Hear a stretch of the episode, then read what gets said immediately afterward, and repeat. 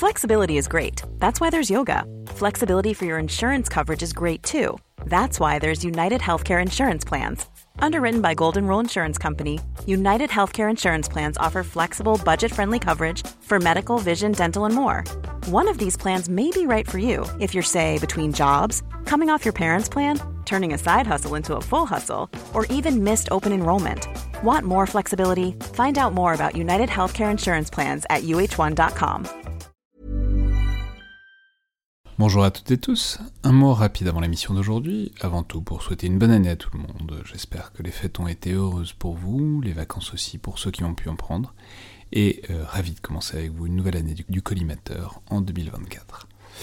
Un mot aussi au sujet de cette émission qui est donc consacrée à la question de l'économie de guerre et qui se trouve derrière les diverses déclarations à ce sujet, parce qu'on s'est en fait retrouvé à pas mal parler de la logique industrielle et de la réalité pour les entreprises d'armement qui se trouvent derrière l'expression, plus que je pensais originellement ce côté vraiment très concret euh, du point de vue des industriels, et euh, dans ce contexte, on s'est dit qu'il était utile de préciser qu'à côté de euh, sa carrière d'universitaire et de chercheur consacrée à ces questions, l'invité, qui est donc Renaud Bellet, a aussi des fonctions chez MBDA, qui est donc une des importantes entreprises du secteur de l'armement en France.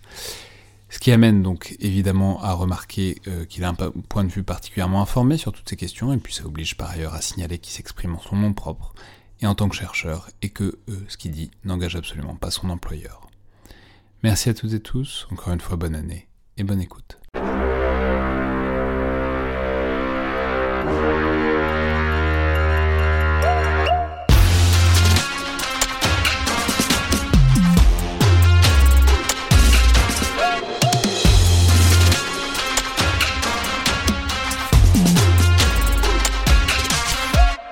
Bonjour à toutes et tous et bienvenue dans le Collimateur, le podcast consacré aux questions de défense et aux conflits armés. Un podcast associé au Rubicon et réalisé en partenariat avec le Centre des études de sécurité de l'IFRI et avec le soutien de la DGRIS du ministère des Armées. Je suis Alexandre Jublin et aujourd'hui pour parler de l'économie de guerre dans laquelle il paraît qu'on se trouve actuellement, euh, pour saisir ce que recouvre et implique le concept et interroger, disons, son applicabilité à la situation actuelle, j'ai le plaisir de recevoir Renaud Bellet, co-directeur de l'Observatoire de la défense de la Fondation Jean Jaurès, chercheur euh, à l'Université de Grenoble-Alpes. Bonjour, bienvenue dans le collimateur. Bonjour Alexandre. Émission qui sera co-animée avec Amélie Ferret, chercheuse au Centre des études de sécurité l'IFRI, coordinatrice aussi du LRD, le laboratoire de recherche sur la défense de l'IFRI.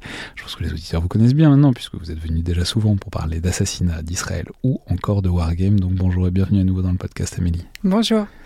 Alors je vais juste commencer par lever un peu le capot sur euh, cette organisation un peu particulière de l'émission. C'est la première d'une série, mais parce que c'est l'occasion euh, d'expliciter un peu les intentions qui sont derrière. Ça entre dans le cadre du partenariat entre le collimateur et le Centre des études de sécurité de l'IFRI, qui est en place depuis septembre. Donc on s'est dit qu'on allait rendre ça un peu plus tangible en organisant des émissions autour des questions qui sont posées par le LRD. Alors juste pour comprendre ça, il faut comprendre, euh, enfin préciser un peu comment fonctionne le laboratoire de recherche sur la défense de l'IFRI, qui est un organisme, une machine intéressante, qui en fait produit une certaine partie des grands et des moins grands papiers euh, de l'IFRI, notamment les focus stratégiques euh, que vous sortez chaque année sur les questions de défense, dont on fait souvent des épisodes du collimateur. Mais ce qu'il faut ajouter, c'est qu'en fait, euh, chaque année, ce laboratoire a des dizaines de projets de recherche dans les tuyaux, des questions qui sont vraiment, j'ai trouvé, toutes excellentes et que vous n'en traitez évidemment que quelques-unes parce que vous n'avez pas assez de monde, pas assez de chercheurs pour toutes les, traiter.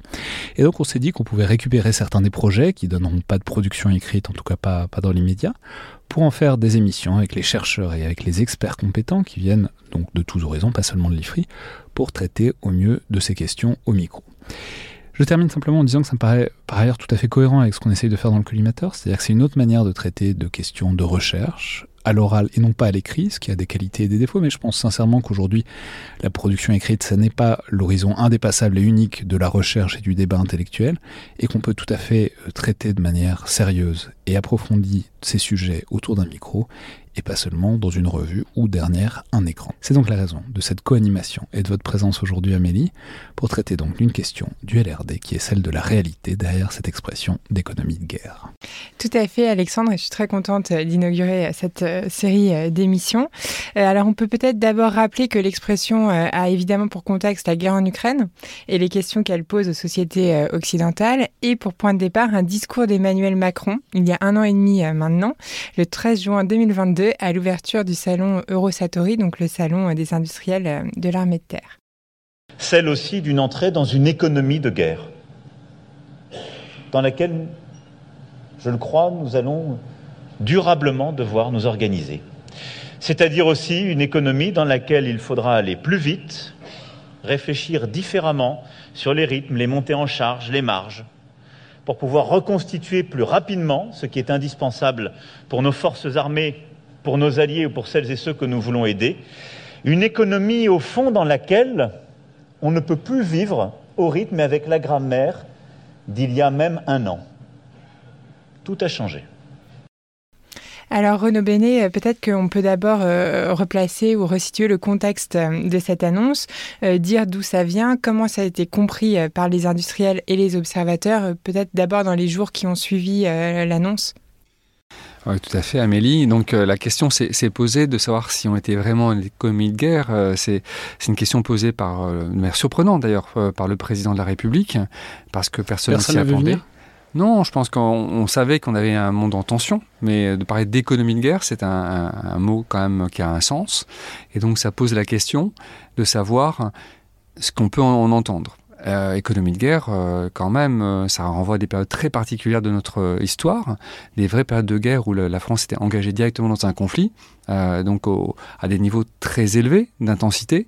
Aujourd'hui, on est un allié de l'Ukraine, donc on est en soutien mais ça reste un soutien qui reste limité par rapport à ce qu'ont pu faire par exemple les États-Unis vis-à-vis de l'Union soviétique ou du Royaume-Uni pendant le début de la Seconde Guerre mondiale, par exemple.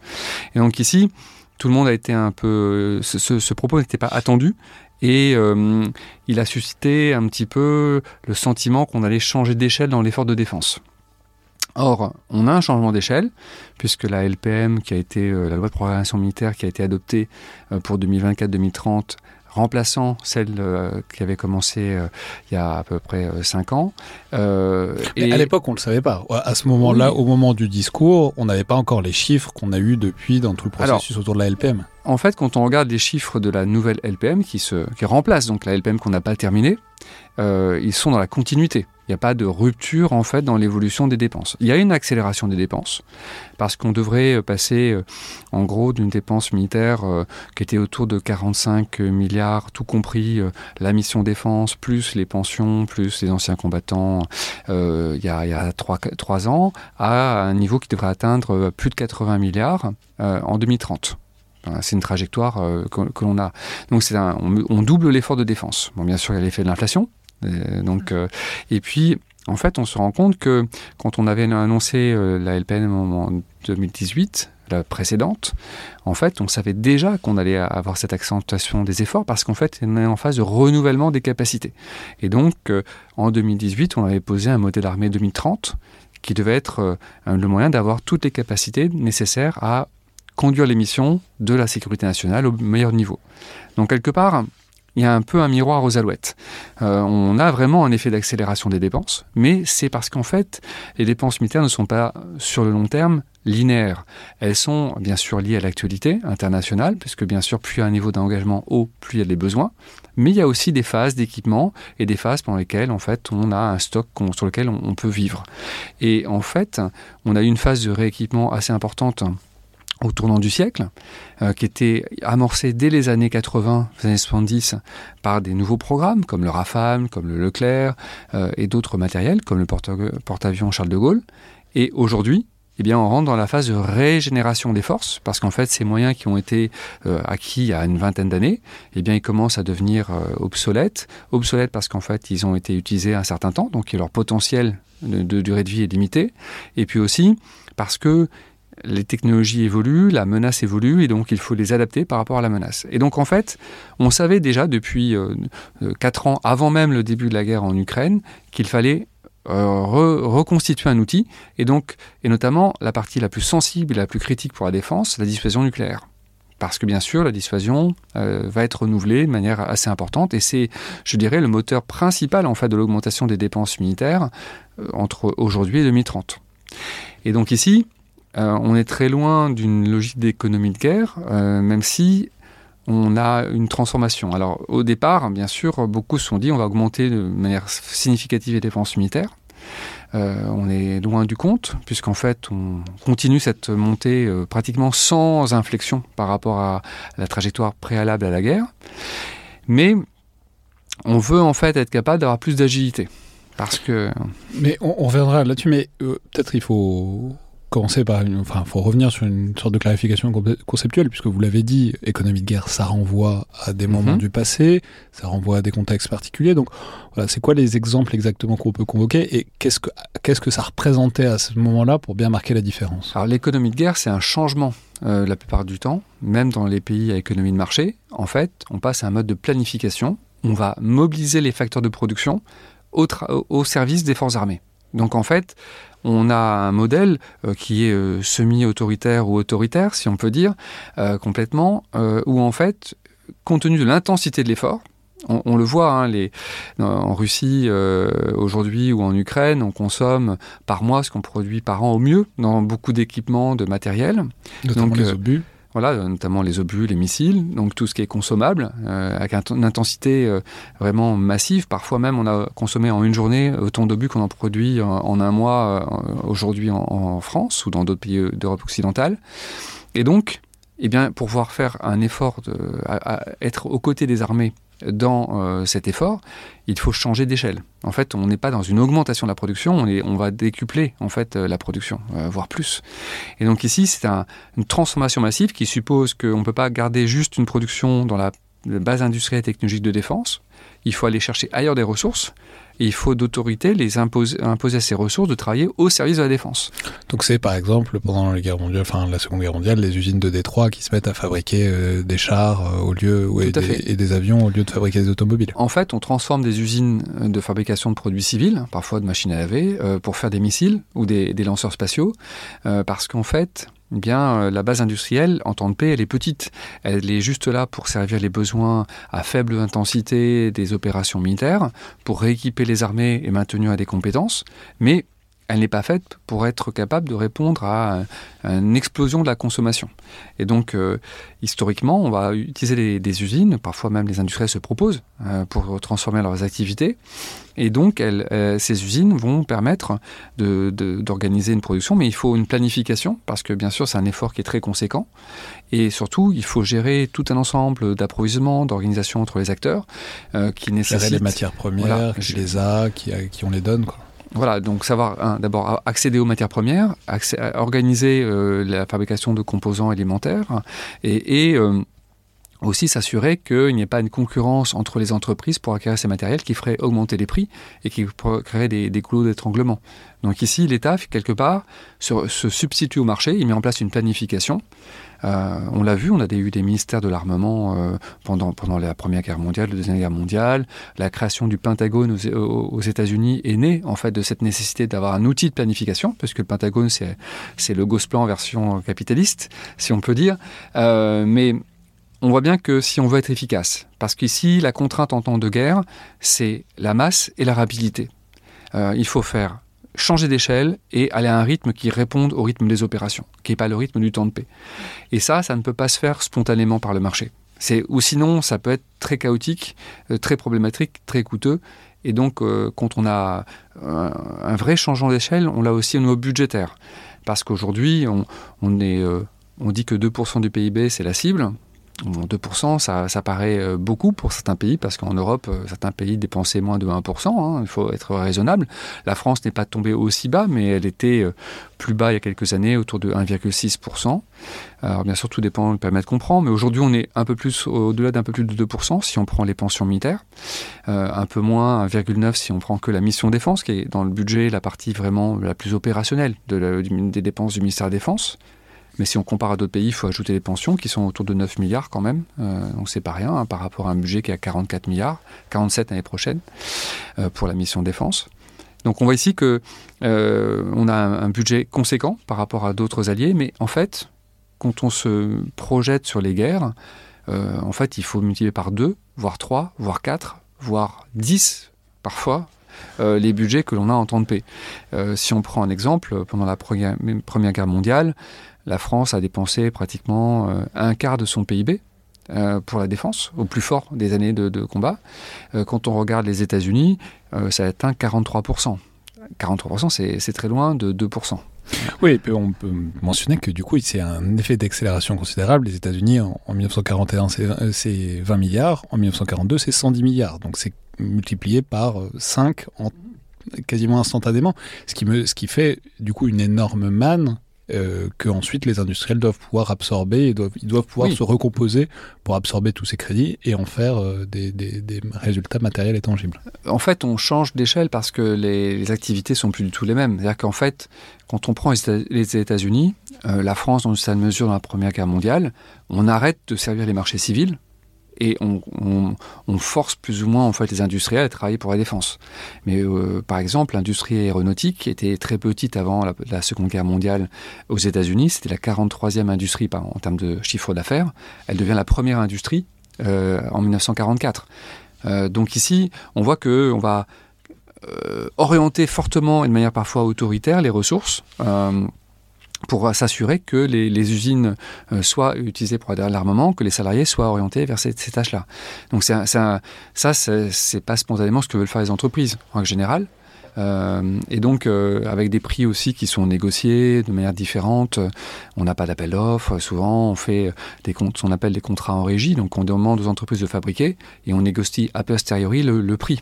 Parce qu'en fait, on ne peut pas prendre du temps euh, les, soldats ont besoin d'armes, de, ils ont besoin de, balles, ils ont besoin d'obus, ils ont besoin de missiles, et donc euh, on, sert et on gère après le problème du règlement. Ce qui est très la survie de l'entreprise aussi, du coup, c'est l'idée qu'on assurera la survie de son entreprise, que, mais il faut se faire confiance, et il faut produire tout de suite, et ensuite on parlera des marges. Quoi. Mais de toute façon, il y a les contrats.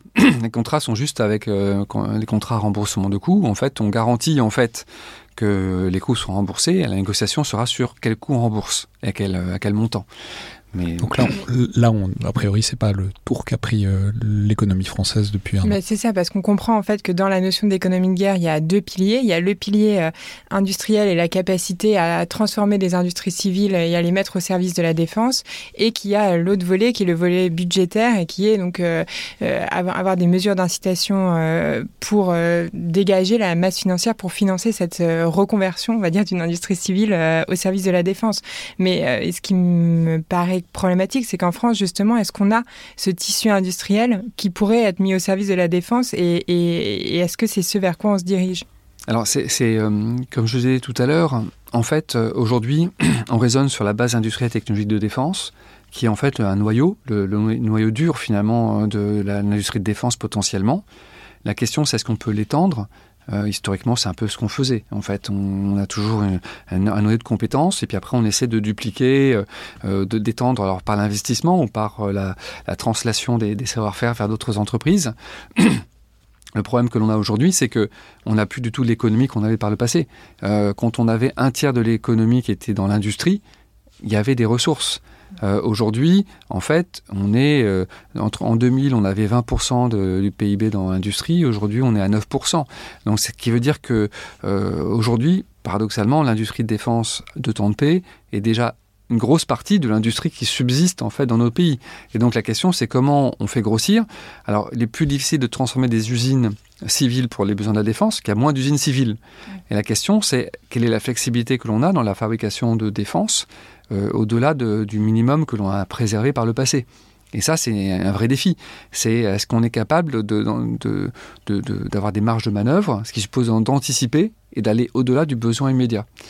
Euh, en fait, on voit bien ici qu'on est à, l'opposé de la dynamique qui était engagée depuis 30 ans, euh, parce qu'on avait des capacités de production très importantes pendant la guerre froide, parce qu'il faut garder en tête que pendant la guerre froide, on était dans une posture de préparation à un conflit imminent. Donc par définition, on savait que dans les semaines, dans les mois qui pouvaient suivre, la situation pouvait dégénérer et on pouvait avoir une troisième guerre mondiale. Donc on a gardé un arsenal conséquent. Euh, et on a des commandes aussi importantes. On avait euh, dix fois plus de chars d'assaut, par exemple. Euh, et donc, parce qu'en fait, on pouvait attaquer à n'importe quel moment. Et puis la fin de l'Union soviétique a supprimé la menace majeure, qui était la menace territoriale immédiate hein, d'invasion. Et donc ici, ben, on a progressivement réduit en fait la taille euh, de, des dépenses militaires parce qu'elles n'étaient plus nécessaires et donc on a aussi demandé aux industriels de se consolider, de réduire leur Ça, on peut en parler peut-être une seconde Hmm. parce que c'est, on en parle. Enfin, je pense pas qu'on en ait jamais parlé, mais il y a cet épisode assez fameux qui est l'épisode du dernier souper, le der- de Last Supper aux États-Unis, qui est un truc un peu légendaire, mais qui en même temps marque bien quelque chose, qui est ce dîner en 93 où le secrétaire de la défense, donc l'Assaspin, aurait convoqué les principaux industriels euh, américains, qui était une base très très large, avec beaucoup de concurrence, mais beaucoup, beaucoup d'entreprises très grosses pouvaient vivre des budgets du Pentagone à cette époque-là, en leur disant, bah maintenant le robinet euh, va se fermer, donc il faut faire des fusions très vite, parce que sinon, il y en a un paquet qui vont pas survivre. Donc en fait, euh, oui, en fait, dès, la fin, dès l'arrivée de, Bill Clinton en fait à la présidence, euh, la SASPIN a bien conscience que on va réduire les dépenses militaires et c'est le cas. On réduit d'un tiers les dépenses militaires en quelques années. Et donc, euh, il faut anticiper ce mouvement et dire aux industriels, nous, on veut pas perdre en fait les compétences. Vous avez des compétences, mais vous êtes trop nombreux et le, ma- le marché va réduire fortement, donc vous ne pourrez pas tous vivre. Et on ne veut pas prendre le risque, finalement, que tout le monde disparaisse ou que le monde abandonne l'industrie de défense et qu'il n'y ait plus pour le Pentagone de fournisseurs. Et donc ça, c'était vraiment la crainte. Donc comment garder un noyau euh, sans, euh, gérer dans la douleur et la panique, en fait, euh, la, gestion de la chose. Et l'SASPIN, en effet, dans le Last Supper, comme, comme ça a pu être appelé a posteriori, va réunir les grands patrons en leur expliquant, voilà, je, vous annonce qu'on va couper dans les dépenses, hein, les dividendes de la paix. Donc, préparez-vous. On va vous accompagner. De mémoire, le Pentagone a dépensé à l'époque plus de 5 milliards de dollars pour financer la restructuration de l'industrie. L'idée n'était pas de faire des grandes entreprises, mais de regrouper les compétences pour garder dans chacune des spécialités au moins quelques acteurs, mais beaucoup moins que par le passé. Euh, on avait dans certains domaines euh, deux, trois, quatre fois plus d'acteurs qu'aujourd'hui. Euh, et parfois séparés. Euh, donc on a créé des, euh, géants en fait de l'armement que sont euh, Lockheed Martin, Northrop Grumman, euh, RTX aujourd'hui, euh, Boeing. Euh, en leur demandant d'absorber en fait, de faire un conglomérat, alors qu'on avait parfois des entreprises séparées.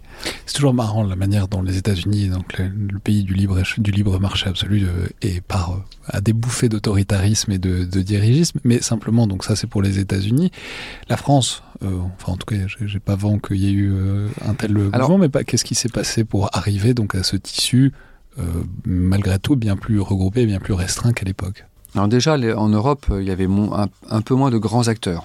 Parce que les États-Unis, c'est le plus gros marché au monde, donc euh, il y avait quand même euh, un niveau de dépenses beaucoup plus élevé. Euh, en, France, ça a pris un peu de temps, parce qu'en fait, on a eu une période de la fin des années 80 où il y a eu beaucoup de commandes à l'exportation, qui ont pendant un certain temps compensé en fait la baisse des dépenses nationales. Donc en fait, il y a eu un effet de, compensation, mais très rapidement, en fait, avec 50 décalages, on s'est retrouvé dans la même situation. Et hum, à l'époque, on a eu un mécano industriel qui a été proposé par Jacques Chirac, quand il a été président, euh, pour restructurer autour de grands pôles et préserver en fait aussi dans la même logique en fait euh, de- et ce qu'ont fait aussi les Britanniques par consolidant autour de BAE Systems par exemple l'essentiel de certaines compétences Euh, en Allemagne une approche plus libérale euh, Daimler a pu regrouper plein d'acteurs de l'armement autour d'une société qui s'appelait DASA qui a ensuite fusionné avec Aerospatial Matra et CASA l'espagnol pour donner naissance à EADS aujourd'hui Airbus donc il y a eu dans, chacun des pays euh, la volonté de préserver des compétences en selon des méthodes différentes, mais en fait euh, en disant voilà il faut regrouper, regrouper non pas pour créer des acteurs plus puissants, mais pour être sûr de ne pas perdre des compétences. Donc euh, c'est gérer la décroissance, mais en, évitant que chacun s'entretue pour le, peu de marché qui pouvait rester. C'était toujours le risque. Et donc ici, on voit bien que euh, dans la logique américaine, euh, la, confiance dans les entreprises est assez limitée en fait, parce que, euh, et ça on le sait depuis Alexander Hamilton dans son rapport sur la manufacture à la fin du XVIIIe siècle, il disait on ne peut pas faire confiance aux entrepreneurs parce que peut-être qu'ils auront une solution et peut-être qu'ils seront au rendez-vous, mais on n'en est pas sûr. Donc si on veut être sûr d'avoir quelque chose, la leçon, je dirais, de la, Seconde Guerre mondiale, c'est que si on n'a pas un outil industriel de défense pour accompagner les armées, on gérera la guerre dans la panique. Et donc, il a été décidé dans les pays, euh, euh, à la fois des deux côtés, hein, le bloc communiste et, et le bloc occidental, de maintenir cette industrie comme étant un outil de, la posture de défense. Euh, un outil de dissuasion d'ailleurs, quelque part. Mais, ouais, mais justement sur ça, je pense qu'il y a deux points euh, qu'il faut euh, un peu expliquer. C'est premièrement, donc on voit quand même cette plasticité et cette adaptation de, la base industrielle et technologique de défense au contexte international, à la fois à la hausse mais aussi à la baisse, c'est ce que vous venez d'expliquer. et on voit aussi le fait que aujourd'hui, avec la guerre en Ukraine, d'autres pays, notamment l'Ukraine, mais aussi euh, par exemple la Pologne quand ils choisissent d'acheter euh, sur étagère à la, Corée du Sud, remontent en puissance rapidement. Donc, est-ce que comment nous, notre industrie, notre tissu industriel en France, il peut s'adapter justement à, ce changement de contexte et qu'est-ce qui pose problème aujourd'hui dans cette remontée en puissance qui est commandée ou exigée par le contexte international? Puisque rappelons juste que la Pologne vient de commander des centaines de chars et d'obusiers, euh, pas en Europe, à la, pas aux États-Unis, enfin quelques-uns aux États-Unis, mais à la Corée du Sud qui visiblement sont capables de les fournir apparemment. Et en disant en plus quelque chose d'intéressant puisque euh, ils ont réussi à faire en sorte que euh, les usines de production se situent sur leur territoire de manière à eux apprendre à comment les fabriquer et donc à devenir indépendants petit à petit. Alors, c'est, je pense qu'il faut distinguer le, court terme du, du moyen terme. Ici, euh, la, Pologne a pu commander beaucoup à la Corée parce que la Corée, en fait, euh, est toujours dans une logique de guerre froide. Et donc, euh, ils ont toujours des dimensionnements de leurs besoins qui sont ceux qu'on avait, nous, dans les années 80. Donc ils ont 2500 chars, des milliers d'obusiers K9, parce qu'en en fait, ils ont un ennemi qui lui-même a des capacités gigantesques. Donc nous, nous n'avions plus d'adversaires immédiats euh, qui était capable de déverser en fait euh, des milliers d'équipements sur le, territoire. Euh, de même pour les, Américains, on, a fait une guerre qui était une guerre certes de haute intensité, mais beaucoup plus ponctuelle, limitée géographiquement, avec un adversaire qui était beaucoup moins capable. Donc on n'a pas besoin d'avoir une masse parce que bien sûr, avoir des stocks de matériel, c'est un gaspillage si on n'a pas un, peu, un risque immédiat. Donc, les Polonais ont pu acheter beaucoup aux Coréens, parce que les Coréens ont aussi pris en fait sur leur stock pour livrer rapidement aux Polonais.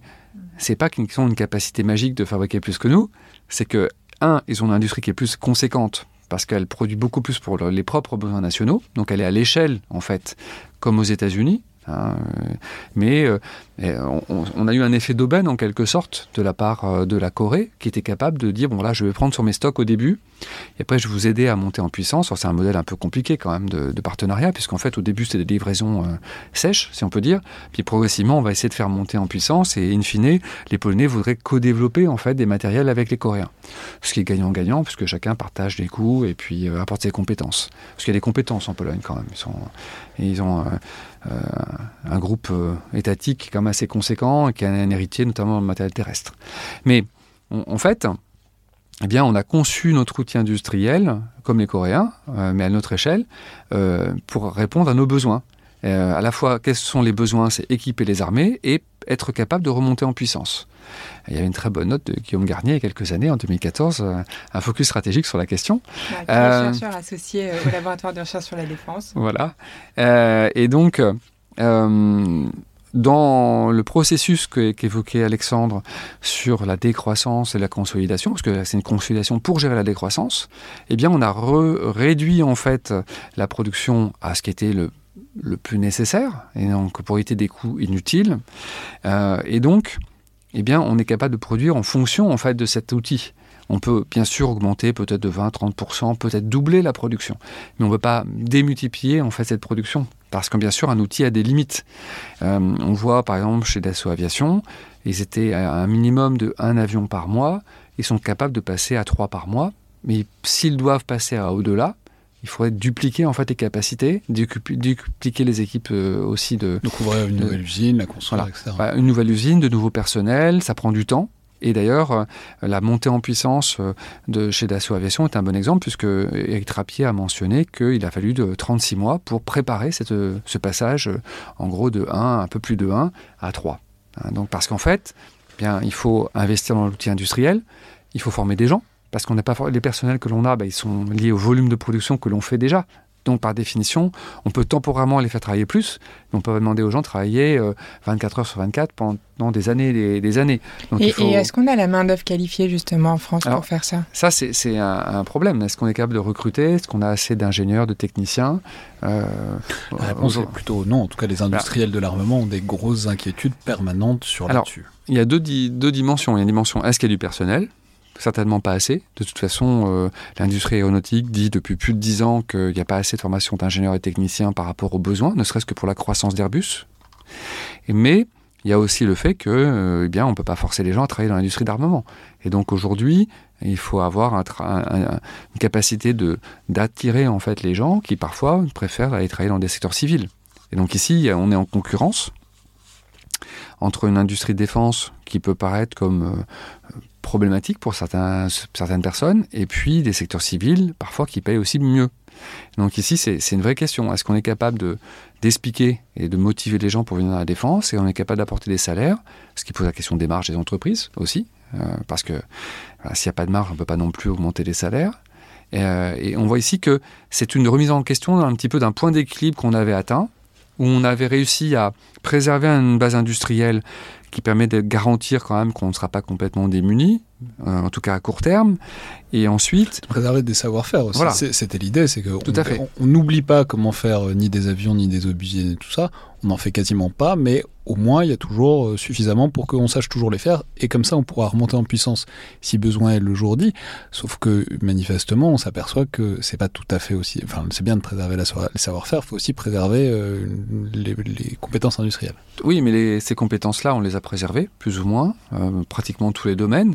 Le problème c'est que on n'a pas la mesure du temps nécessaire pour pouvoir les transférer. Euh, parce que euh, c'est pas instantané. En fait, il ne s'agit pas juste d'avoir des usines, d'embaucher des gens qui demain vont rentrer dans l'usine et travailler.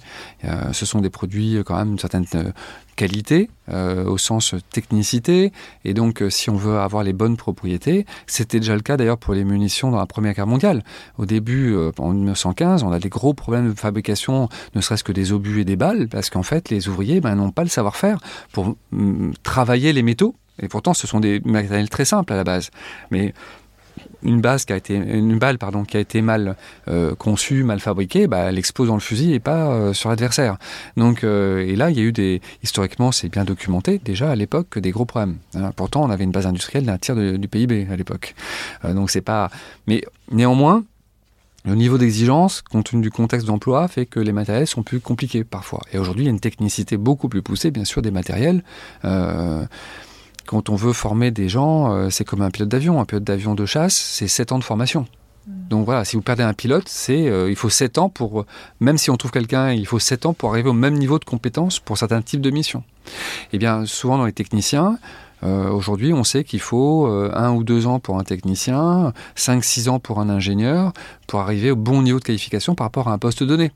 Parce que bien sûr, euh, euh, il ne s'agit pas juste de produire, il s'agit aussi de faire beaucoup de contrôle de qualité euh, sur les produits. Mais peut-être que justement, on peut préciser qu'il euh, y a aussi une évolution euh, fondamentale du secteur de l'industrie de la défense, qui est euh, le fait que les, équipements aujourd'hui sont de plus en plus sophistiqués au niveau technologique, et que du coup, il y a aussi un, prix qui augmente. C'est la loi d'Augustine hein, qui dit qu'il y a un doublement tous les 15 ans des, des, budgets de la défense, parce que produire un avion de chasse aujourd'hui, bah, ça coûte beaucoup plus cher que produire un avion de chasse en 1945, parce que l'avion de chasse aujourd'hui, il saura faire beaucoup plus euh, de, choses. il y a beaucoup plus de matériel électronique qui permet de détecter, par exemple, euh, d'autres appareils dans, le ciel. Euh, donc il y a, ce, point-là. Et il y a aussi, du coup, la question qui est de se dire, puisque ça coûte plus cher, puisque on a moins de, un marché moins grand pour vendre nos, nos matériels, puisqu'on est dans un contexte on est sorti euh, de la guerre froide, même si aujourd'hui on parle d'y retourner. Et euh, puisque les, équipements sont de plus en plus technologiques et que donc euh, il faut faire appel à des compétences diverses, pourquoi ne pas créer une filière européenne de l'industrie de l'armement avec qui prenne en charge donc cette question de formation, mais aussi les chaînes de valeur, les marchés. Et, et, on sait que les grandes locomotives de l'industrie de l'armement, c'est justement les grands programmes, dont les programmes, par exemple franco-allemands. Mais on sait aussi que ça marche pas très bien. Donc, qu'est-ce qu'on peut en, conclure? Mon cher Amélie, il y a beaucoup de questions dans cette question. Donc, d'abord, tous les matériels ne sont pas très sophistiqués, mais il est certain que beaucoup d'équipements de plateforme, par exemple, sont très sophistiqués. Pourquoi Non pas parce qu'on cherche à faire la sophistication pour la sophistication, mais parce qu'en fait, un équipement militaire ne se conçoit que par rapport à l'équipement adverse. Et donc, euh, la question, c'est comment on peut dominer l'adversaire. Sinon, euh, en fait, on pourrait faire des équipements beaucoup plus simples, mais on l'a vu avec les chars. Si les chars sont mal protégés, notamment par des, euh, systèmes de, protection active, eh bien, on risque de perdre beaucoup de chars. Donc, avoir des chars pas chers, mais qui sont détruits très vite, ça ne sert pas à grand chose. La question, c'est l'efficacité militaire. Alors, on parle souvent de performance, que souvent c'est la technologie qui détermine en fait le coût et la complexité des systèmes. Mais en fait, cette technologie, elle est le révélateur en fait d'un équilibre par rapport à un engagement. Donc en fait, dans un choc militaire, celui qui peut l'emporter, c'est celui qui est capable de préserver ses ressources et de détruire les ressources adversaires.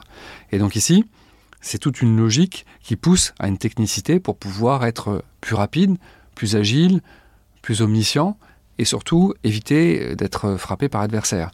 Donc ici, c'est un équilibre à trouver.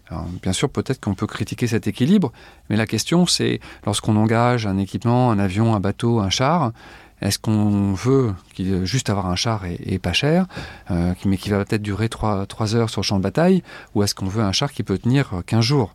Euh, On voit bien ici qu'il y a un effet militaire très différent. Souvent on part du coup et on, voit la technicité. La question c'est l'adéquation par rapport à un mode d'engagement sur une efficacité. Donc ici, c'est ce qui explique la complexité, parce qu'on essaie de mettre en dans une plateforme ou dans un, missile ou même un obus aujourd'hui, des moyens qui vont trouver le juste équilibre entre le coût, mais c'est le coût par rapport à l'effet recherché et non pas le coût en soi. Parce qu'un équipement pas cher mais qui est très peu efficace, ben, il ne sert pas à grand chose. On voit bien avec les drones, par exemple en Ukraine, il y a plein de petits drones, hein, des milliers de drones qui sont détruits en permanence. Leur durée de vie, c'est euh, pour certains trois quarts d'heure. Donc euh, finalement, ça coûte cher. Parce qu'un drone qui a volé trois quarts d'heure, qui n'a même pas fait une mission, ben, finalement, il coûte beaucoup plus cher qu'un drone qui serait peut-être dix fois plus cher, mais qui pourrait tenir quelques jours, par exemple. On voit ici qu'il y a une, équation qu'on a perdue de vue. Parce qu'en fait, on a pensé l'effort de défense par rapport à une technicité, par rapport à une équation budgétaire. Ryan Reynolds here from Mint Mobile. With the price of just about everything going up during inflation, we thought we'd bring our prices down. So to help us, we brought in a reverse auctioneer, which is apparently a thing. Mint Mobile unlimited premium wireless. Ready to get 30, 30, bit to get 30, bit to get 20, 20, 20, bit to get 20, 20, bit to get 15, 15, 15, 15 just 15 bucks a month. So, Give it a try at mintmobile.com/switch. slash $45 up front for 3 months plus taxes and fees. Promo for new customers for limited time. Unlimited more than 40 gigabytes per month slows. Full terms at mintmobile.com. Mais au final, tout ça, ce ne sont que des moyens au service de l'efficacité militaire. Mm. Et donc aujourd'hui, on voit en Ukraine euh, qu'il faut partir de l'effet et la capacité à conduire l'effet, et dans une durée certaine, ou une certaine durée en tout cas, euh, pour pouvoir comprendre la pertinence d'un choix. Euh, ce choix, il, est, il vaut mieux un équipement plus technique, plus sophistiqué, mais qui est plus robuste, parce que sinon on perd de vue euh, véritablement l'efficacité sur le champ de bataille.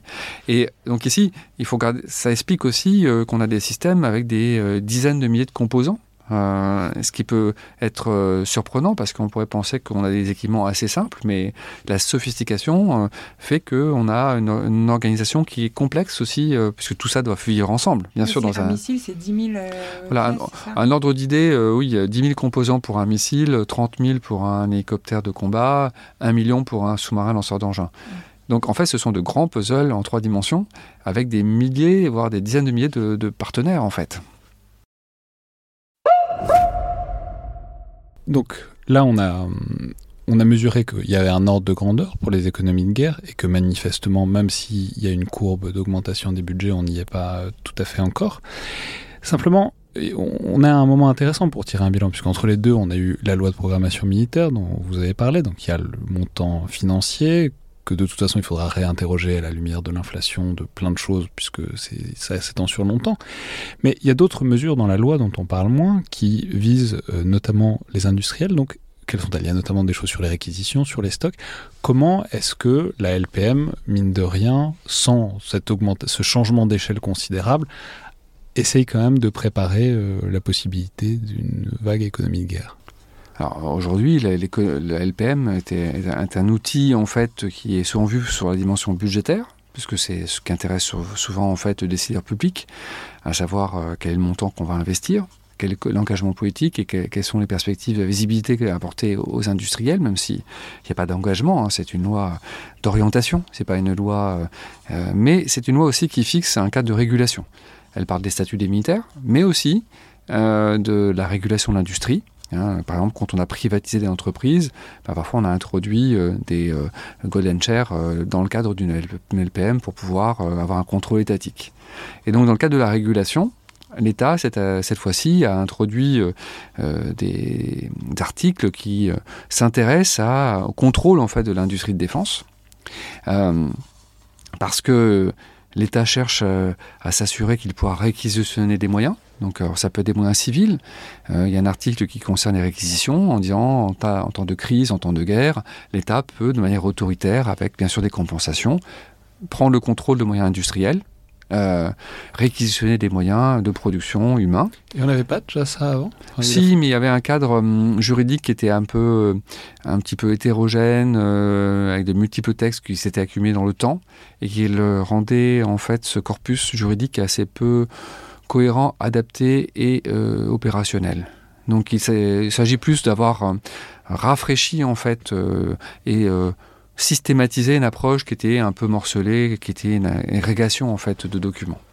Ça, c'est une partie, je dirais, de toilettage euh, juridique qui clarifie un petit peu euh, les, les, capacités de l'État à, réquisitionner.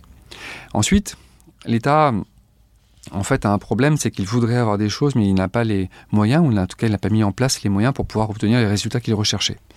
Et donc, euh, il a cherché à travers des stocks euh, imposés aux entreprises à obtenir en fait une certaine euh, euh, réactivité de l'industrie, potentiellement face à une augmentation de ses commandes, sans devoir nécessairement payer pour cette réactivité. C'est-à-dire dire aux entreprises, vous, vous devez avoir des stocks, un certain stock de ces choses-là dont on pourrait avoir besoin en cas de guerre. Du coup, comme ça, on n'a pas besoin de dépendre de votre démultiplication de la production dans un premier temps. Il y a de la marge à absorber, quoi. Voilà, en fait, l'idée, c'est d'avoir euh, des stocks qui sont plus importants que le besoin immédiat de production, qui permet d'accélérer la production sans avoir un problème de goulot d'étranglement dans la fabrication des composants. Euh, parce qu'il faut prendre en, considération que sur un équipement complexe, eh bien, euh, il faut entre un an et demi et cinq ans entre la fabrication des premiers composants et la, livraison du matériel. Donc, bien sûr, bah, si on augmente la capacité de production pour aujourd'hui, euh, et qu'on n'a pas de stock au-delà de ce qui est nécessaire pour la production actuelle, il faudra plusieurs années avant de pouvoir augmenter la production. En ayant des stocks, on peut avoir euh, une réactivité plus grande puisqu'on ne dépendra pas de la mise en œuvre de cette chaîne de production en fait. Et donc ça, c'est quelque chose euh, qui, est, qui est envisagé, mais qui pose un peu problème dans la loi actuelle, puisqu'aujourd'hui, la loi précise que les industriels seraient obligés de faire des stocks, mais sans compensation. Donc en fait, euh, on impose en fait une sorte de taxe sur les entreprises, puisqu'elles doivent payer des stocks euh, dont elles n'ont pas besoin, donc euh, qui sont en fait une, de capital immobilisé. Alors que normalement, bah, si l'État a besoin de matières premières, choses comme ça, dans d'autres pays, prenons les États-Unis, les États-Unis ont décidé d'augmenter la capacité de production en moyens et en réactivité. Et donc, ils financent à la fois des achats longs, des achats euh, de matières premières ou d'équipements qui prennent du temps à fabriquer, donc au-delà de ce qui est nécessaire. Ils financent aussi la fabrication de, machines euh, pour euh, augmenter les capacités de production des usines. donc ici, l'État dit, voilà, j'anticipe qu'il peut y avoir un besoin, donc je paye en fait ces moyens et je les mets comment dire, à disposition des industriels pour qu'ils soient capables de réagir le jour où je leur passerai une commande. Alors bien sûr, ça veut dire que tout ça euh, ne sera plus facturé à l'État hein, dans le prix final, bien sûr. Mais euh, c'est un modèle qui, euh, qui, est un modèle d'assurance, en quelque sorte, qui est très différent de l'approche française qui dit bah, finalement, faites des stocks. Je définis en plus le niveau des stocks, et par rapport à ce que j'estime être mon besoin, je vous impose en fait euh, oui, mais là, on voit bien qu'on se rapproche un peu de l'économie de guerre, avec le côté un peu autoritaire et de forcer la main aux, industriels dans une certaine mesure. Mais c'est pas vraiment d'économie de guerre, parce que ici, l'État, euh, en fait, fait, je transfère juste un risque et le coût du risque surtout sur les industriels. Donc il n'y a pas forcément de commande derrière. Donc ici, ça peut être paradoxal. Ça, ne leur plaît pas pour l'instant. Bah, ça n'a aucun sens pour une entreprise. On ne va pas fabriquer des usines qui sont vides pour le plaisir de faire des, usines, au cas où il y aurait des commandes. Ça, c'est dans un monde civil, un monde d'économie de marché, ça ne marche pas. Bien sûr, l'État peut tout imposer. Après tout, il a le pouvoir de la loi et de le, le monopole légal de la violence. Mais le vrai risque, c'est qu'il désincite euh, les entreprises à continuer à travailler pour la défense en disant bah voilà, vous faites des stocks sur euh, les questions, vous m'imposez des stocks que vous me faites payer ou des investissements que vous me faites payer. Moi, je ne suis pas intéressé, donc euh, je vais faire autre chose. Alors, il peut bien sûr réquisitionner des moyens, mais euh, là, c'est la nationalisation. On voit bien qu'ici, on peut avoir une montée en, on autoritarisme qui peut desservir l'État, puisque au final, si les contraintes sont trop élevées et qu'elles sont jugées inacceptables par les investisseurs, les dirigeants d'entreprise, ils vont appliquer la loi. Mais ceux qui vont juger en fait de l'opportunité, ce sont les actionnaires. Et si les actionnaires disent bah, finalement, ça c'est un coût qui est très très important pour nous, on préfère faire que du civil, on va vendre l'activité défense ou la fermer. Et donc au final, le, pouvoir n'existe que dans la mesure où il est accepté. À partir du moment où il devient excessif, eh bien, il se retourne contre celui qui l'utilise. Donc avoir une loi, mais euh, si on réduit la base industrielle on aura tout pouvoir sur la base industrielle, mais ce qu'on peut appeler le syndrome P9. P9, euh, encerclé par euh, les euh, patriotes italiens, sentant que c'est l'état de l'Église, vont bientôt lui échapper, enfermé dans la cité de Vatican, déclare l'infabilité du pape. Bon, bah, l'infabilité du pape, certes, mais sur quel pouvoir réel, temporel? Quelque part, c'est un risque aussi. il faut trouver un équilibre. Parce que s'il n'y a pas d'incitation pour les acteurs économiques, in fine, il n'y aura pas d'acteurs économiques.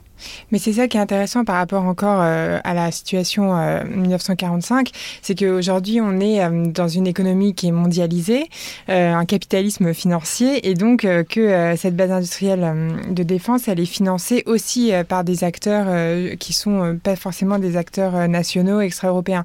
Et on a dit que c'était de plus en plus cher de produire des, des, équipements. Donc la question se pose aujourd'hui, comment on fait pour assurer le financement de notre industrie de défense un financement qui est nécessaire à la fois pour développer des nouveaux programmes, pour faire de la recherche aussi, euh, pour assurer des fonds de roulement et euh, pour exporter. Et euh, on sait qu'aujourd'hui, donc il y a eu plusieurs alertes hein, qui ont été faites par le J4. Il y a eu une mission flash de l'Assemblée nationale en 2021 sur les problèmes de financement de l'industrie de la défense. Le J4, je vais préciser, c'est le groupe des industriels et contractants de l'armée de terre. Ce sont les gens qui produisent notamment les, les véhicules, mais pas que, enfin toutes les armes de l'armée de terre. Tout à fait. Et euh, le, ces problèmes de financement, ils s'expliquent euh, par un contexte euh, un peu multifactoriel. C'est qu'à la fois, on a des des, des, règles de compliance, donc de conformité, qui sont extrêmement euh, fermes, euh, notamment parce qu'on a suivi en fait les Américains sur ça. C'est la loi 5.2 de 2016. On a euh, des, une volonté en fait d'avoir des de flécher les investissements vers des entreprises qui respectent les critères dits ESG, donc sur l'environnement, la société, enfin les, les, enjeux sociétaux et la bonne gouvernance. Et on a aussi les pressions réputationnelles dont tu parlais Renaud sur la main-d'œuvre aussi. Donc, c'est-à-dire, est-ce que l'industrie de défense, finalement, a une bonne réputation et est-ce qu'on a envie d'investir euh, dans euh, l'industrie de la défense? Donc, euh, est-ce que dans cette volonté de faire une économie de guerre qui a été celle du président Macron, il y a eu des mesures qui ont été prises pour financer notre industrie de la défense? Alors aujourd'hui, il y a un vrai enjeu d'acceptabilité en fait de l'industrie d'armement. Euh, parce qu'il faut parler d'armement, hein, finalement, c'est ça la question. Euh, c'est un secteur qui est, euh, qui est paradoxalement pas si attractif que ça historiquement, parce que justement, il est très régulé. Donc la profitabilité est encadrée, et, notamment, on le voit par les audits qui sont faits par rapport aux coûts, par rapport aux marges qui sont autorisées dans les contrats. Hein. Dans un marché commercial, le, le profit, la différence entre les coûts et le prix, et si on a, on a un bon pouvoir de marché, on peut imposer un prix élevé. Donc on peut augmenter ses marges. Hein, ce que fait Apple par exemple sur euh, les produits. Euh, dans la défense, en fait, on a un modèle d'économie euh, régulé puisqu'en fait, dans beaucoup de pays, en fait, on négocie la marge. Donc l'industriel a une marge garantie, mais il n'a que cette marge. Donc parfois, et eh bien, dans des pays comme la France, les marges ne sont pas si élevées que ça. Et donc, ça rend le marché moins attractif en fait pour les investisseurs.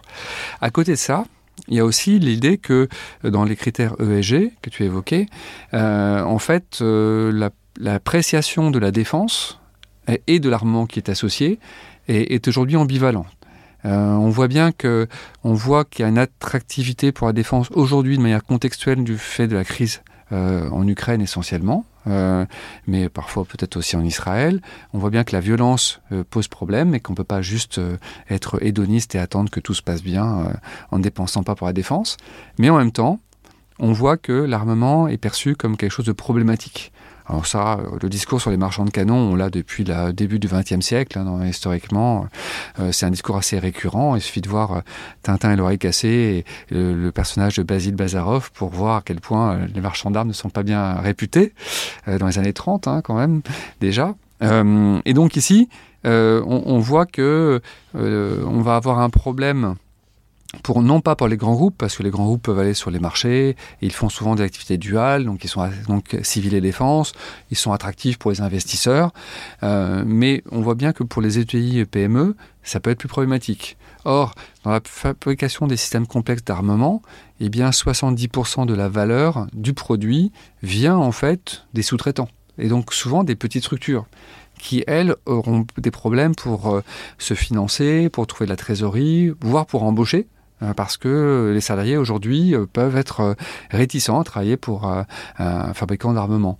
Et donc ça, c'est un, vrai défi, c'est un, enjeu aussi pour réconcilier l'enjeu collectif et les choix individuels. ça paraît beaucoup plus facile dans certains pays comme les États-Unis, parce que la construction sociale, la, fabrique sociale est tournée autour de la sécurité extérieure. Euh, ce qui n'est pas le cas chez nous, où euh, cette notion de sécurité extérieure n'apparaît pas aussi forte aujourd'hui. Donc euh, on est face à un défi majeur, ce qui pose la question de la part du financement public.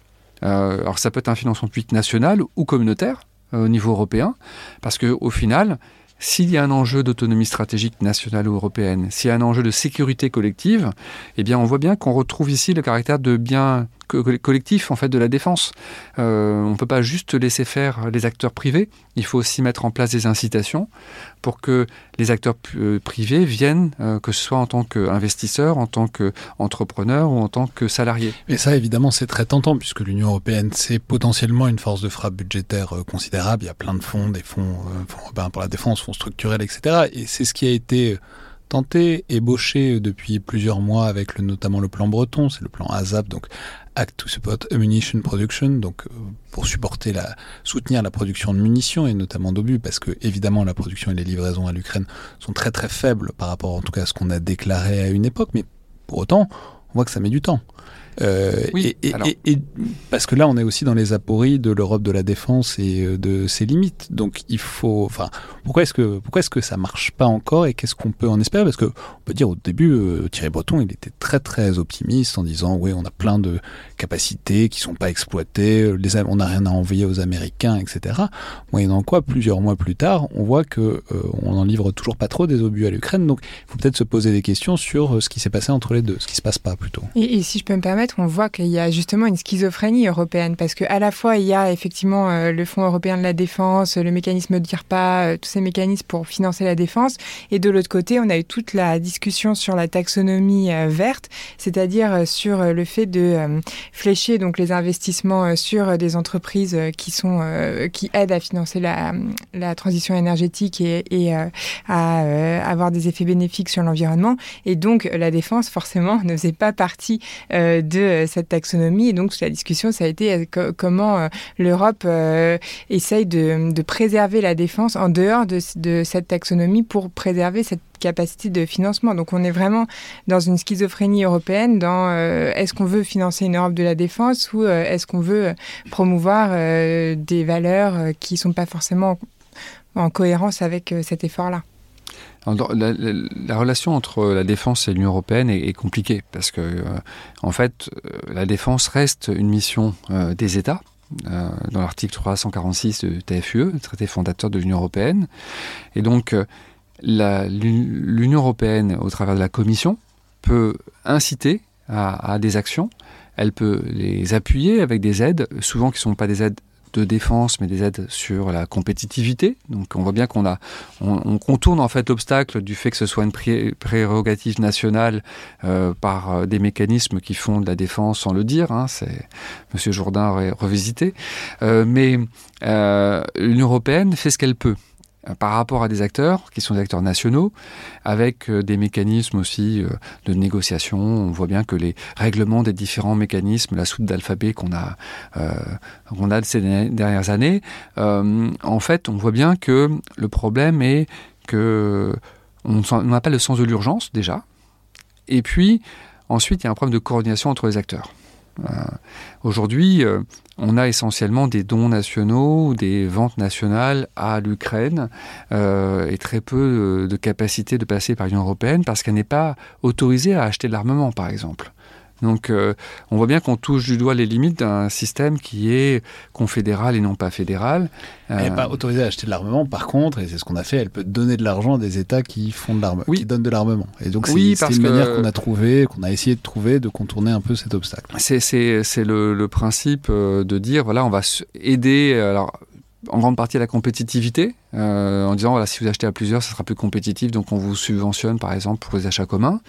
Elle peut donner des aides d'urgence euh, à des pays de l'environnement. C'est comme ça qu'on a pu utiliser euh, euh, des mécanismes européens pour aider l'Ukraine. donc en fait, on aide les pays européens à s'équiper en armement pour stabiliser la périphérie de l'Union européenne. Donc on voit bien ici quand même qu'on a un, peu des contorsions conceptuelles. Et puis on a créé un mécanisme qui est la Facilité européenne pour la paix, mais qui n'est pas un financement communautaire. En fait, c'est un pot commun entre les pays de l'Union européenne, où en fait, pour financer des actions communes dans la défense, qui est de prérogative des États, les États apportent un financement et on prend sur ce budget pour payer en fait des dépenses. Mais ça, c'est pas de l'argent communautaire, c'est en fait euh, de l'argent français, italien, allemand, qui est mis en commun et qui est euh, redistribué au travers de ce mécanisme. Donc on voit ici qu'on reste dans une logique intergouvernementale, non pas du tout communautaire. Donc l'Union européenne, elle essaie de pousser euh, certaines choses, euh, mais elle, le fait dans le périmètre qu'on lui accorde, en quelque sorte.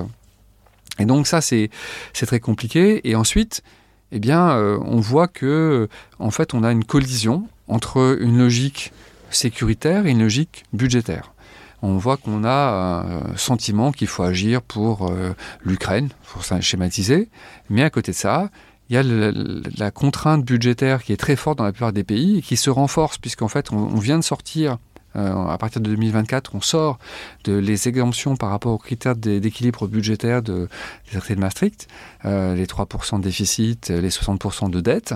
Or, avec la crise Covid, eh bien, on était largement au-delà de tout ça. Et donc, aujourd'hui, il faut rentrer dans les clous. Hein, on, est, tous euh, euh, dans une logique euh, d'équilibre budgétaire qui est contradictoire. Le fait de pouvoir enclencher des commandes auprès des industriels de défense, que ça veut dire du déficit au final, si on n'a pas les ressources budgétaires. Donc ici, en fait, on a peut-être des capacités, on ne sait pas bien se coordonner, on ne sait pas bien travailler entre pays européens pour coordonner les moyens, et en plus, les industriels ne vont pas s'engager dans des productions s'il n'y a pas des commandes il y a un moment donné, c'est la commande qui commande, c'est qu'à de dire. Et euh, ici, euh, eh bien, on ne voit pas forcément de commandes massives. Euh, les Polonais ont commandé sur étagère parce qu'ils ne sont pas capables de produire chez eux, mais on ne serait pas capable de leur livrer des matériels qu'ils souhaiteraient non plus. Parce qu'en fait, il faut faire grossir l'industrie pour absorber des commandes, et les commandes sont le préalable pour faire grossir l'industrie. Donc on voit ici que, alors bien sûr, c'est aussi vrai aux États-Unis. Les États-Unis ne sont pas capables de produire beaucoup plus. Euh, ils sont eux-mêmes face à une nécessité d'augmenter leurs investissements. Sauf qu'aux États-Unis, aujourd'hui, il y a des milliards qui sont sur la table pour aider les industriels à changer d'échelle. Et donc ici, c'est euh, une décision euh, massive en fait du Pentagone et ce sont des milliards de, dollars qui sont investis. Donc ce n'est pas une goutte d'eau euh, véritablement. et bien sûr, les industriels aussi des États-Unis souhaitent passer sur des contrats pluriannuels pour inciter les industriels à investir et à recruter. Parce que si on a un contrat sur 5 ans, on peut construire un modèle économique pour rentabiliser un investissement. Alors là, donc on voit qu'il y a une sorte euh, d'urgence, c'est la logique de l'économie de guerre que manifestement on n'a pas encore. Il y a un, des cas intéressants, enfin il y a un cas euh, intéressant, et votre présence Amélie est, est particulièrement instructive pour ça, c'est Israël qui est en guerre depuis deux mois, euh, bientôt trois.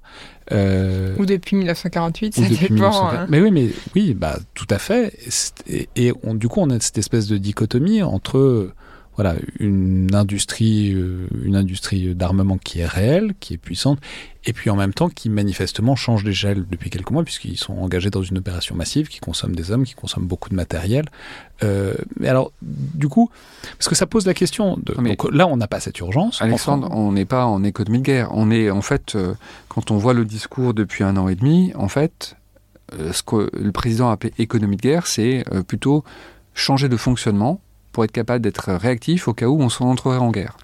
Parce que si on était rentré en économie de guerre, eh bien, on produirait beaucoup plus euh, depuis Comment ça se passerait? Ok. Si on était en économie de guerre, si on entrait en guerre, euh, mettons que les, les, Russes passent euh, l'Allemagne, en enjambent l'Allemagne arrive, qu'est-ce qui se passerait d'un point de vue industriel? Que, Comment est-ce qu'on serait capable de monter en puissance? Ce qu'on soit capable de faire, je pense qu'on peut augmenter en quelques mois au moins d'un tiers, voire de 50% les productions. Bah, voilà, à l'échelle de l'outil dont on dispose. On peut demander aux gens de travailler plus, on peut accélérer les commandes. S'il y a des commandes, on peut très rapidement euh, augmenter les cadences. On peut aussi euh, choisir de réorienter des fabrications qui sont faites pour l'exportation vers les besoins nationaux. Ça, ça peut être un choix. Euh, L'État peut l'imposer par la loi. les rafales au lieu de les envoyer. Voilà, on peut au lieu de livrer des rafales à, la Croatie ou, ou à, la Grèce ou à l'Égypte, eh bien, on pourrait les utiliser pour nous. Donc voilà. Mais ça, ça veut dire que ce sont des mesures d'urgence euh, et le contexte ne s'y prête pas. Euh, ensuite, eh bien, on dépend de l'industrie dont on, dispose à l'instant T. Donc euh, la question qui s'est posée, c'est comment on change de rythme. Je dirais que on a mis en fait, d'une certaine manière, l'industrie de défense en léthargie pour la préserver. Hein. c'est un peu une hibernation semi-active.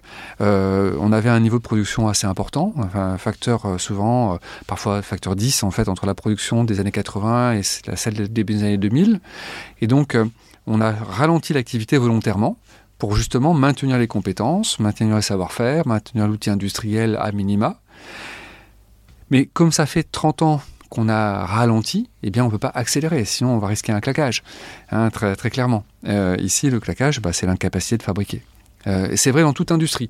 Les oscillations de fabrication dans l'industrie, c'est un problème que ce soit l'automobile, que ce soit euh, l'industrie aéronautique civile ou d'autres secteurs. Donc ici, il y a un, impondérable qui est que, eh bien, il faut préparer, anticiper, investir, et ça, ça suppose bah, d'avoir une raison d'investir et de le faire. Mais, ce que je comprends, c'est que le problème, euh, enfin l'équation qui se pose aujourd'hui, c'est la nécessité d'anticiper et donc de remonter en puissance en l'absence de commandes. Oui. Donc, et, donc, ce qui euh, paraît bizarre, c'est comment expliquer cette absence de commande et comment expliquer que, par exemple, euh, la France soit pas, euh, enfin, participe pas à la solution sur le bouclier antiaérien européen. Enfin voilà, comment Alors que pourtant on exporte. Donc pourquoi il n'y a pas de, de commande aujourd'hui Je peux rappeler, c'est la Sky Shield Initiative, c'est quelque chose dans lequel beaucoup de pays de l'Union européenne sont, sauf à peu près sauf la France, parce qu'on a expliqué ça dans l'épisode sur la Titan 22 avec Ellie et, et Léo Perret-Peigny. Bon, c'est Elite et Léo de Bref, projet très ambitieux dans lequel il y a à peu près tout le monde, sauf la France. Oui, alors après, euh, le problème de la coordination entre Européens est un problème euh, euh, connu. en fait, il faut aligner en fait les, projets et les intérêts des différents pays et, des industriels. C'est quelque chose qui est compliqué à faire. surtout que les États ont du mal à coopérer entre eux. Quelque part, euh, les initiatives comme euh, le Fonds de Défense, DIRPA, ASAP de l'Union européenne devraient favoriser une meilleure coopération entre les acteurs, notamment parce que l'Union européenne donne de l'argent. Donc ça permet de, discipliner, hein, c'est des bons points quelque part. Euh, alors que quand les États essaient de travailler entre eux, ben, finalement ils ont du mal à s'entendre. Et donc, euh, ils ont des projets parfois conflictuels. Euh, il y a d'un côté euh, le SSI qui a été lancé par l'Allemagne, alors qu'il existe déjà des solutions franco-britanniques, franco-italiennes, qui sont exactement ce qui répondrait aux besoins. Donc ici, c'est, on va en ordre dispersé parce que justement chacun raisonne à sa propre échelle. Et donc ici, à un moment donné, il faut dire mais quel est le sens de tout ça? Quelle est l'efficacité collective que l'on va avoir? Parce que la plupart des moyens nécessitent euh, finalement de s'intégrer entre pays pour pouvoir être efficace dans une sécurité collective. ce que l'OTAN n'a pas réussi à faire d'ailleurs. il faut le reconnaître. Hein. finalement, on voit bien qu'on a plus des initiatives d'État que initiatives d'institutions, en fait, internationales. Donc ici, euh, euh, c'est un, véritable défi de, et, je pense que c'est un petit peu l'objectif de la commission, c'est d'essayer de mettre un peu de la commission, européenne. Euh, commission européenne, une synchronisation un petit peu des, actions. On a essayé de le faire au niveau intergouvernemental avec la coopération structurée permanente pour définir des besoins communs. On essaie de le faire avec les financements de projets de développement. Le problème, c'est que jusqu'à aujourd'hui, la Commission finance surtout de la recherche et de développement et pas d'acquisition. Or ici, le SSI, c'est l'acquisition, par exemple, le Sky Shield Initiative. Donc c'est plus facile de financer de la recherche que des commandes. Bah, c'est plus facile de faire converger les gens avant qu'ils aient un besoin pour travailler sur des projets communs que de leur demander d'acheter des produits identiques alors qu'ils n'ont pas forcément défini les mêmes besoins.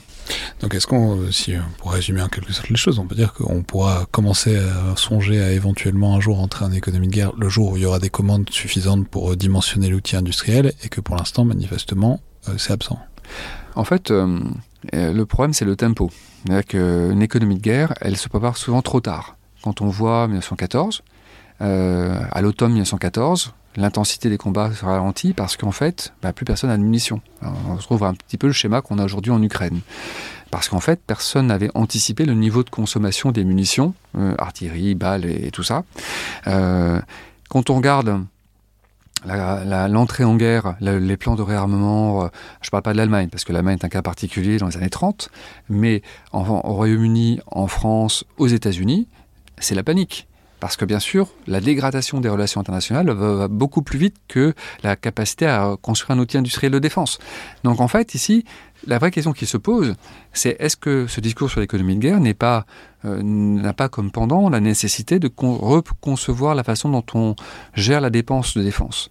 Aujourd'hui, on a optimisé par rapport à une contrainte budgétaire, par rapport à des moyens plutôt théoriques en grande partie, puisqu'on ne les utilise pas. Euh, au cas où on aurait une menace potentielle pour être dissuasif par rapport à un adversaire. Ça veut dire ici que on fait bien les choses, mais sur une échelle très petite. Sauf que cette échelle, on se rend compte du fait du choc de la guerre, notamment, surtout en Ukraine en fait, euh, que on a une échelle qui est beaucoup trop petite par rapport à ce qui serait nécessaire. La question, c'est quelles sont les marges que l'on a et qui paye pour ces marges? Le modèle américain, c'est de dire j'ai pris conscience que j'ai réduit de manière excessive la taille de mon industrie, même si elle est monstrueuse par rapport à l'Europe, mais elle est monstrueusement petite par rapport aux besoins américains.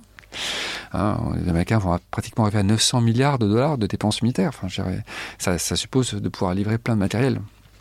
Et, mais on le voit aussi dans d'autres pays. En Finlande, par exemple, euh, l'État finlandais a décidé de subventionner la fabrication, le développement de capacités industrielles, euh, en estimant que c'était une assurance par rapport à un risque de guerre. Nous, en fait, on, a vécu sur l'idée qu'on pouvait avoir le temps de reconstituer en fait notre capacité et qu'on réagirait suffisamment tôt pour pouvoir remonter euh, les capacités des, des, armées très rapidement. Or, c'est pas vrai. Ça, c'est une vision théorique. Mais, mais, justement, enfin, il y a quand même une question hein, que, que je vais poser, c'est un peu euh, l'éléphant dans la pièce, si je fais un anglicisme.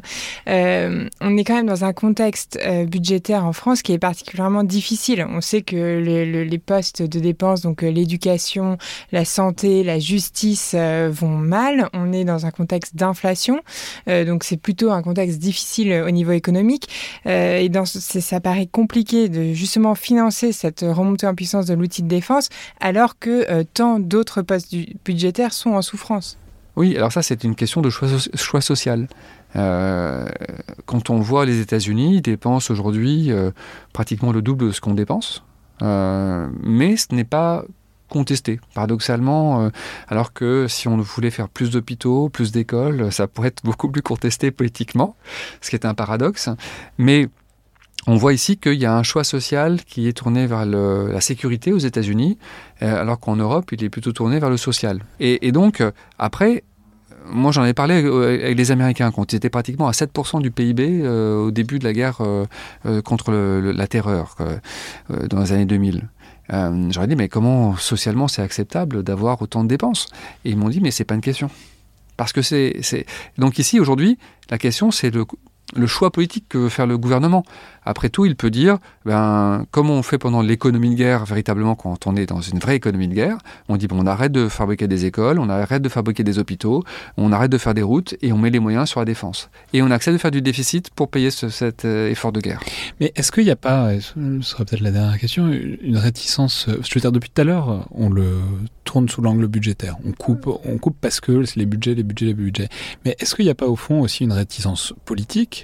à investir sur la défense avec ce qu'on pourrait appeler le complexe Eisenhower. C'est la référence au dernier discours de, Eisenhower avant qui, quand il son dernier discours pardon en tant que président, qui est où il menace, enfin il parle des menaces du, du complexe militaro-industriel et où il dit en fait tous ces industriels qui veulent des dépenses etc. Ça nous mène vers la guerre. Et est-ce que c'est pas au fond cette idée et ce, cette réticence un peu sourde qu'on trouve aussi chez nous, cette idée que bah, si on a une industrie qui est dimensionnée pour une guerre tout de suite, on va vouloir l'employer, on va vouloir faire la guerre et que du coup ne pas investir dans la défense, ça permet d'éloigner la guerre, même si ça, on mesure que ça n'a pas forcément beaucoup de sens. Est-ce que c'est pas un peu l'implicite de tout ça aussi? Euh, Eisenhower dit pas vraiment ça. Il pense qu'il y a une influence excessive euh, de, la défense, une militarisation de la société, mais pas forcément belliciste euh, nécessairement. Mais il estime que c'est une question de trop, trop par rapport à une situation nécessaire. En fait, euh, l'effort de défense est vu comme nécessaire, parce que s'il n'y a pas de défense, on est fragile face à des adversaires potentiels, mais il y a toujours le risque qu'on dépense trop pour la défense et que ce soit indu. Et c'est ça le discours d'Eisenhower, c'est le fait qu'on produise énormément d'armements et qu'on ait des armées pléthoriques en temps de paix qui sont inutiles par rapport au niveau de la menace. C'est ça le discours. Et euh, Aujourd'hui, moi je pense que c'est bien pire en France, c'est que les gens n'ont pas conscience qu'on a besoin d'une défense. Et donc les politiciens non plus, parce que politiquement, ça ne rapporte rien de développer l'outil de défense. Alors que quand on fait des politiques sociales, on peut gagner des voix. Et donc ici, c'est tout à fait rationnel de la part d'un décideur politique qui a une vocation à être élu ou à rester au pouvoir, de vouloir favoriser ce qui va maximiser son euh, accès ou son maintien au pouvoir. Or, la défense, en France, on ne gagne pas la guerre, on ne gagne pas la guerre, on ne gagne pas les élections, euh, quelles qu'elles soient, sur des questions de défense. Euh, et encore moins d'armement parce que ça, ça c'est pas du tout, euh, à part si on est à Brest, euh, à Toulon, éventuellement, ou à Bourges, et, encore. Et encore. je pense que si on faisait une analyse politique. Parce que arsenaux, parce, que parce que ce sont des territoires qui sont très dépendants des activités, alors soit de base militaire, soit de, fabrication d'armement. Il faut rappeler que la BITD, c'est 4000 entreprises et 200 000 salariés à peu près en France. Voilà, mais qui sont inégalement répartis sur le territoire. Et donc ici, on voit bien que euh, on a un, défi, c'est qu'il faut avoir une, vision, une volonté, et un courage politique pour dire voilà, je, fais un vrai changement parce que c'est un discours euh, gaulien plus qu'un discours euh, politicien. et ça, c'est un peu le, le défi. On n'y a pas peut-être un niveau de menace ressenti réellement suffisamment élevé pour que des hommes politiques franchissent le pas. Et on le voit dans ce discours sur l'économie de guerre. On voit un chef de l'État qui est euh, euh, chef des armées, qui porte un discours. Et on voit en fait une réalité euh, qui, suit, qui est une réalité où en fait l'idée de dire on va demander plus aux militaires, plus aux industriels, à budget égal, on peut peut-être faire mieux, ça certainement. Hein, on peut toujours faire mieux. Mais a un moment donné, ça ne peut pas être suffisant. Et donc, si on veut vraiment passer en économie de guerre, eh bien, c'est-à-dire que même si le conflit n'arrive que dans 5 ans, eh bien, c'est maintenant qu'il faut commencer à recruter des militaires, à les former, à, investir dans l'industrie pour augmenter les capacités de production. Parce que si la guerre arrive dans 5 ans, c'est pas la veille qu'il faudra s'engager sur la démarche. Ça, c'est un, ça, c'est une. Euh, vous voyez, c'est la peur, il y a aussi la peur de ce que je disais, c'est une peur de la prophétie autoréalisatrice. Parce que c'est aussi, euh, enfin, si on commence à s'équiper, à s'armer, c'est l'idée que ça, ça ne, s'il y ait une performativité à ça et que ça, ça rapproche la guerre, soit dans un dilemme de sécurité où l'ennemi pense qu'on va attaquer, etc. Donc, faut, enfin, parce qu'on ne sait pas si la guerre va arriver dans 5 ans et on, et a plutôt tendance à essayer de conjurer cette perspective. Aujourd'hui, en, en, relations internationales ou sciences politiques, il est très difficile de dire si euh, le fait de dépenser pour la défense est un moyen de prévenir une agression ou de susciter les, tensions, sans, forcément être agressif soi-même. Le fait de créer des tensions euh, peut un effet euh, boule de neige en fait par rapport aux menaces. Aujourd'hui, la question c'est est-ce qu'on est dans une logique de dissuasion, une logique euh, de, déploiement de moyens militaires? Euh, c'est une question qu'il faut poser aux politiques, comment ils perçoivent les choses. Est-ce que si euh, on investit dans une armée plus importante et une industrie plus importante, est-ce que ça va dissuader l'adversaire de nous attaquer ou pas? La question, c'est certainement le rythme de croissance, la manière dont on présente les choses et les moyens que l'on développe. cette question, elle n'est pas aujourd'hui posée. Et, si je peux euh, ajouter, en fait, euh, la question qui est euh, celle de la LPM, aujourd'hui, c'est pas nécessairement d'agrandir justement les moyens qui sont donnés aux armées, mais c'est plutôt de maintenir au niveau les armées. Voilà, de, en tout cas de ne pas perdre. aujourd'hui, en fait, on a un modèle d'armée qui était fixé en 2030, initialement en 2018, qui aujourd'hui a été repoussé en 2035, ce qui prouve qu'on n'est pas en économie de guerre. Donc un objectif d'armée. Voilà, un objectif d'architecture de, de défense qui doit permettre d'être crédible et en tout cas d'absorber le choc d'une agression potentielle. Euh, donc on voit ici qu'on a un effort, je dirais qu'on reste dans une logique à minima, paradoxalement, euh, mais qui euh, est très loin d'une militarisation de la société française. Euh, on est très loin d'Israël, qui est capable de bah, rétablir la conscription, et qui de toute façon est un pays qui est en guerre depuis 1948, et qui a une industrie adaptée par rapport à un contexte de guerre. Donc eux, comme la Corée du Sud, sont restés dans une logique de guerre froide, si on peut dire, en termes de modèle. Ce dont on est très loin. Oui, tout à fait. Enfin, sur Israël, ce qui est aussi intéressant, c'est que c'était un pays qui n'avait pas d'industrie euh, quand, quand, il a été créé, évidemment, et qu'ils ont réussi donc à, créer des, des, piliers de l'industrie autour de trois euh, entreprises. Donc, euh, on, a, on retrouve cette idée de concentration des efforts qui a été évoquée avec de Last Supper. Mais ce qui est intéressant aussi, c'est que eux, comme c'est un petit territoire, ils ont aussi beaucoup misé sur la haute, enfin sur la high tech et sur la sophistication des équipements. Et donc, du coup, ce qui fait qui sont très bons à l'exportation sur des systèmes type euh, drone, mais aussi sur des logiciels type euh, Pegasus, donc ce logiciel espion qui récupère les données euh, sur les ordinateurs. Donc on, voit que peut-être que si la France devait tirer des leçons du modèle israélien, ce serait justement d'investir, comme on a un, petit marché, d'investir sur l'innovation pour pouvoir trouver des débouchés à l'export et pouvoir être compétitif sur ces secteurs-là. Alors, la compétitivité, c'est un moyen de maintenir la base industrielle euh, en Israël également. Euh, et donc ici, l'objectif, à mon avis, c'est euh, savoir concentrer les efforts si on n'a pas plus de budget sur des points forts, comme Israël l'a fait. Mais Israël l'a fait parce qu'il savait euh, qu'ils avaient derrière eux les Américains qui étaient capables de fournir une capacité qu'ils n'étaient pas capables de produire. Et là, ça renvoie à la question de la coordination des efforts entre Européens. Est-ce qu'il faut que tous les Européens, en tout cas les grands acteurs européens de l'armement, continuent à développer des programmes nationaux concurrents? Ou est-ce qu'il faut avoir une spécialisation géographique qui permettra globalement d'avoir un meilleur niveau de sécurité? Euh, et ici, on ne peut pas compter sur les États-Unis, parce que les États-Unis ne pourront pas fournir euh, les Européens à l'échelle du besoin que l'on pourrait avoir. Donc par définition, la sécurité des Européens, elle doit être repensée entre Européens. Soit on a un effort de guerre plus important en France et là on change de modèle politique euh, finalement euh, d'approche de la défense, soit si on reste dans euh, un étiage assez bas, finalement par rapport à une économie de guerre, eh bien il faut travailler plus ensemble avec les autres Européens de manière à être plus efficace collectivement pour une dépense à peu près équivalente. Merci beaucoup Renaud Bellet. Je, vais donc euh, signaler au passage les références d'un long article que vous avez publié sur le Grand Continent il y a quelques semaines maintenant, intitulé Faire face à la guerre industrielle. Euh, et vous avez aussi publié une note euh, pour la Fondation Jean Jaurès sur le même thème. Merci beaucoup, Amélie Ferret. Merci.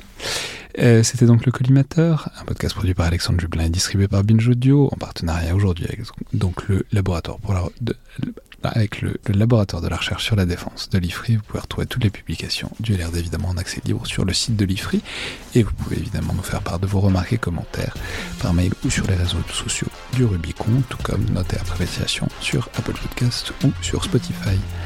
Merci à toutes et tous et à la prochaine fois.